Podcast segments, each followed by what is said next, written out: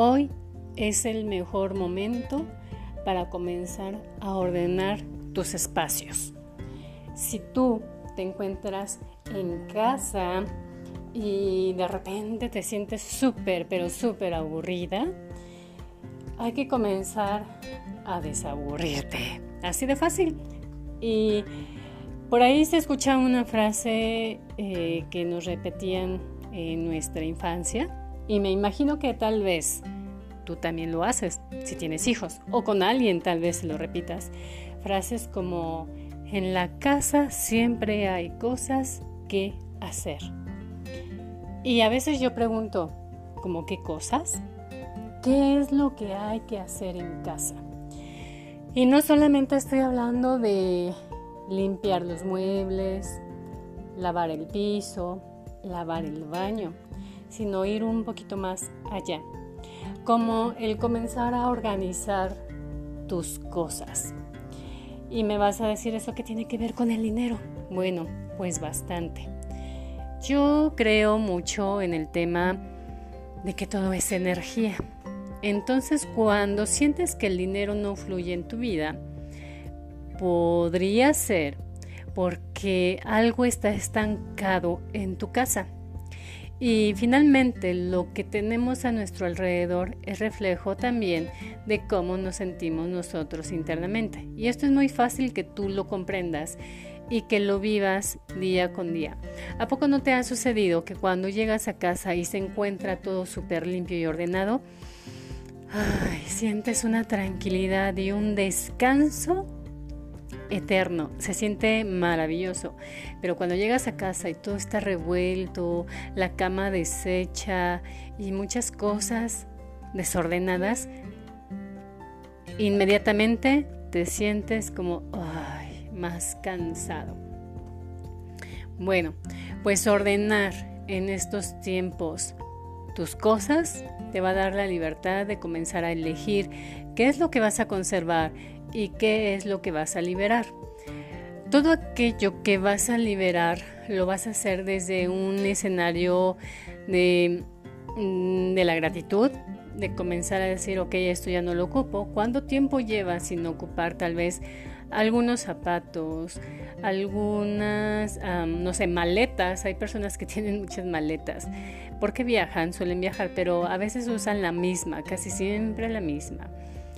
¿Qué pasaría si el día de hoy tú comienzas a elegir con qué te vas a quedar y con qué no?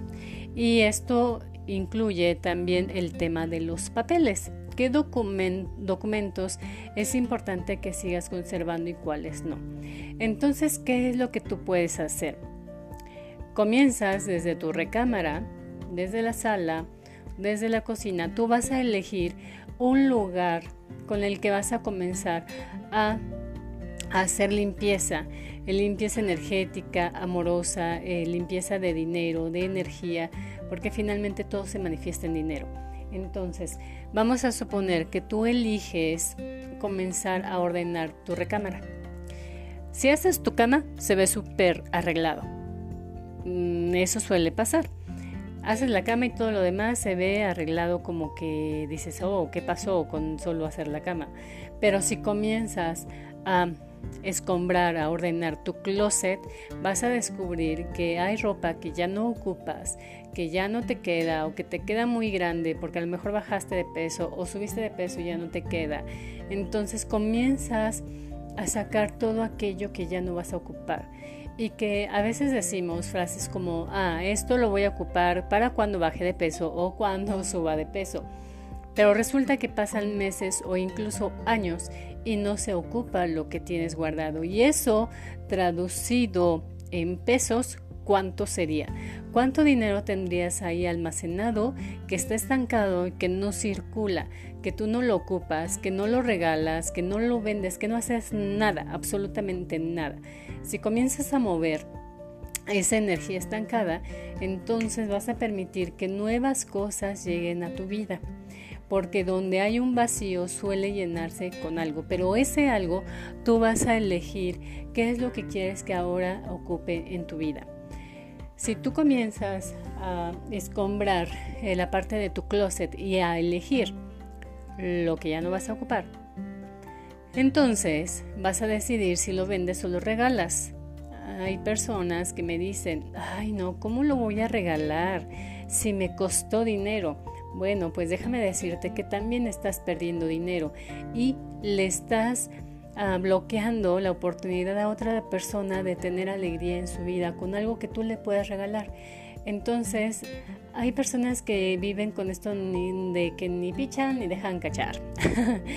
Eso aplica en las cosas que a veces tenemos en casa y que no ocupamos, que no las quieres regalar y tampoco las quieres vender, porque dicen, bueno, ¿cómo lo voy a vender? ¿Cómo voy a poner un garage en mi casa? Qué pena, qué vergüenza. Hay personas que les causa vergüenza pero tienen cosas guardadas y no las ocupan, entonces se vuelven acumuladores. También está el extremo de las personas que casi no tienen nada y se vuelven como ahorradores muy extremos. Eso es otro tema también muy importante ah, para abordar. Comienza a organizar tus cosas. Organiza eh, sacando lo que ya no ocupas y lo que puedes regalar. Siempre hay personas que van a querer recibir algo que tú tienes y no ocupas. Te voy a poner el ejemplo. Tenía una computadora que ya casi llevaba más de medio año y si no es que más tiempo sin ocuparla. ¿Qué fue lo que hice? Se la regalamos a una señora que estaba buscando en dónde comprar una computadora para su hijo que iba a entrar a la secundaria. Entonces dije, bueno, pues tengo yo esta computadora, le hace falta el teclado, porque el teclado se fue con otra computadora y bueno, le dijimos a la señora, señora, pues tenemos esta computadora, no la hemos prendido, no sabemos ahorita en qué condiciones está, pero sabíamos que está en buenas condiciones. Le hace falta el teclado, la quiere, quiere probar si funciona, si le sirve, si igual nada más eh, se puede conseguir el teclado, porque tiene los cables, tiene todo. La señora enseguida vino por la computadora, no lo pensó dos veces. También me ha pasado que hay personas a quien yo les quiero regalar algo porque pues sé que lo necesitan, pero no muestran un interés de, ay, sí, luego voy. Entonces, ese luego voy o, o, que no vengan o que no estén dispuestos a recibir, pues entonces están estancando o están, mejor dicho, bloqueando el recibir algo. Y son personas que pues no están abiertas y simplemente tú pones un límite amoroso y sabes que sí lo vas a querer o no lo vas a querer porque si no lo quieres, busco a otra persona que sí lo necesite. Y de esta manera vas liberándote de cosas que en algún momento te fueron útiles o pensaste que te iban a ser útiles, pero ya no lo son. Y es momento de soltar, soltar aquello que ya no te es funcional. Y eso lo que te va a dar es una sensación de libertad y por supuesto va a influir en tu relación con el dinero porque estás permitiendo que fluya y a veces solamente vemos que el dinero es lo que te llega a las manos en billetes, monedas o transacciones digitales. Bueno, es eso, ¿verdad? Transacciones. Eh, tú haces la, la transferencia, es el movimiento de dinero, pero a veces no solamente es de esa manera, también es con cosas, cosas que en algún momento tú intercambiaste con el dinero o que te regalaron y que no ocupas y que sientes feo regalarlo porque te lo regalaron, pero está estancado. Esa energía que está bloqueando que llegue más abundancia a ti o que lleguen nuevas creaciones a tu vida.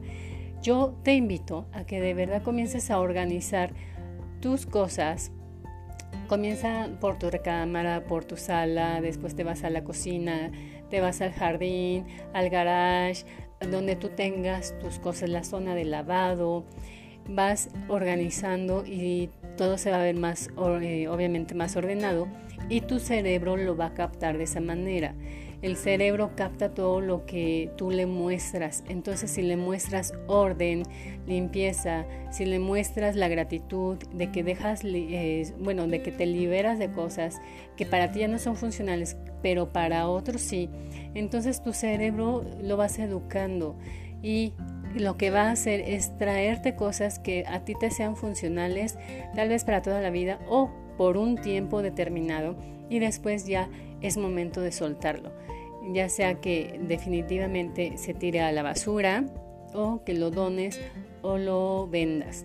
Para algunas personas lo que nosotros tiramos a la basura para ellos es oro, es su salvación. Entonces em, podemos comenzar a preguntar hacia dónde se van a ir las cosas que ya no te son funcionales para que te permitas recibir. Entonces, bueno, ordena, ordena y ordena para liberar energía, para permitir ser abundante y que más cosas lleguen a tu vida y que tú puedas crear lo que quieras. Y esto tiene que ver con el dinero, por supuesto que sí. Todo lo manifestamos de alguna manera con el dinero. Bien, bueno, soy Claudia Pérez, tu asesora de seguros de vida y creadora de mi presupuesto feliz. Yo te invito a que me sigas en mis redes sociales como Claudia Pérez, así me encuentras en Instagram, en LinkedIn, en Facebook y por supuesto en mi página www.claudiaperez.com.mx. Nos em, escuchamos en el próximo podcast. Bueno, te dejo un mensaje en el próximo podcast. Y pues disfruta de estos días, disfruta de todo el tiempo que estés en casa. Em, agradece que puedes estar en un lugar donde es tuyo, es creado por ti. Abraza cada momento y bueno, pues sé feliz.